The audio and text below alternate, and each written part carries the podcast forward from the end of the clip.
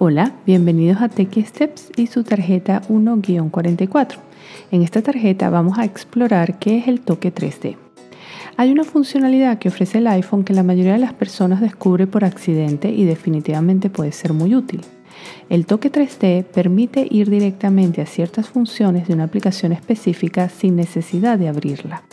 Por ejemplo, un toque sencillo en un icono de una aplicación te permite abrirla, pero si lo tocas con más presión por unos segundos, aparecerán las acciones rápidas para esa aplicación.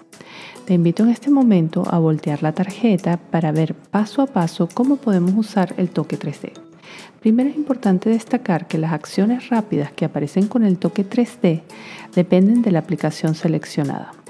Segundo, en el icono de la aplicación, toca con más presión y por algunos segundos hasta que aparezca una lista de acciones rápidas. En mi caso lo hice con la cámara y aparecen cinco opciones.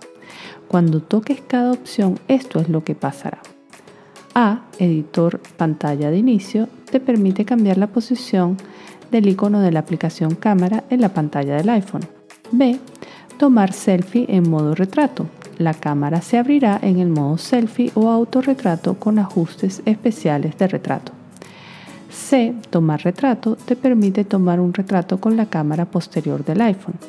D, grabar video. Si tocas esta opción, la cámara se abrirá directamente con la opción de grabar un video e tomar selfie, podrás hacer un autorretrato normal.